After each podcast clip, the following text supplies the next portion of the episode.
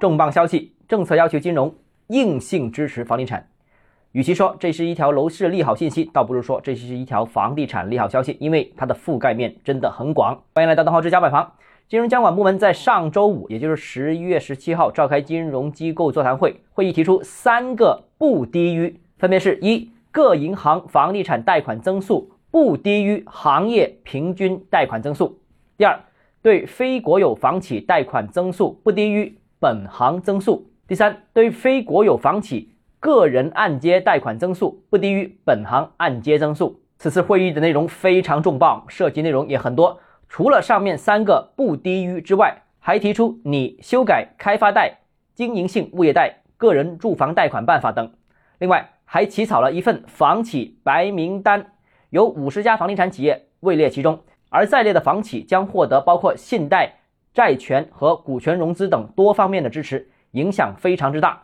总的来说，这次内容影响大致有几个方面。首先，第一个，三个不低于是重中之重。是彻底反转了针对房地产的融资政策。过去较长一段时间呢，针对房地产行业的融资都是全面收紧的，在二零二一年的时候到达了顶峰。比如，针对房企有三道红线的融资大限，还有针对房企上市融资、购地资金审查等多重限制；而针对普通购房者，还有加点房贷利率、限制房贷比例等多重限制。而按照这次三个不低于的表述。不单之前过于严厉的房贷金融政策会被纠正，而且很可能要求针对房地产要高于平均水平，也就是说要给予超量的支持，超过平均水平的支持。房地产作为资金密集型行业，资金就是影响行业生死的血液。如果以上金融政策能够落地的话，则意味着整个中国房地产市场融资的春天即将到来，整个行业的困局有望逐步改善。市场也会恢复，房企也会逐渐脱困。第二个是房企白名单，也是备受关注。据说有包括央企、国企、民企在内，总共是五十家。按照银行融资安全第一这个原则考虑，能上榜的这五十家房地产企业，一定是财务状况比较稳健的。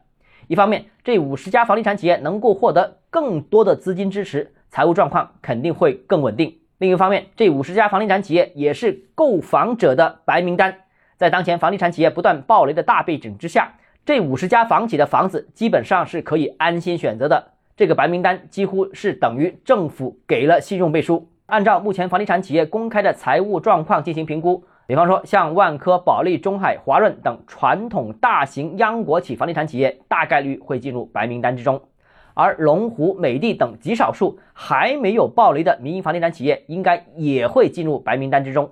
由于过去百强房企当中大部分都有暴雷史，所以不排除这份白名单会出现一些没有爆过雷，但是知名度并不高的一些地方型的房地产企业。最后一点是开发贷、经营性物业贷、个人住房贷款办法的修改内容也备受关注。总体上看，这次调整涉及的几乎是整个房地产行业各个融资环节，应该会给予房地产行业、房地产企业、购房者更多的金融支持。其涉及面之广，似乎是史无前例的。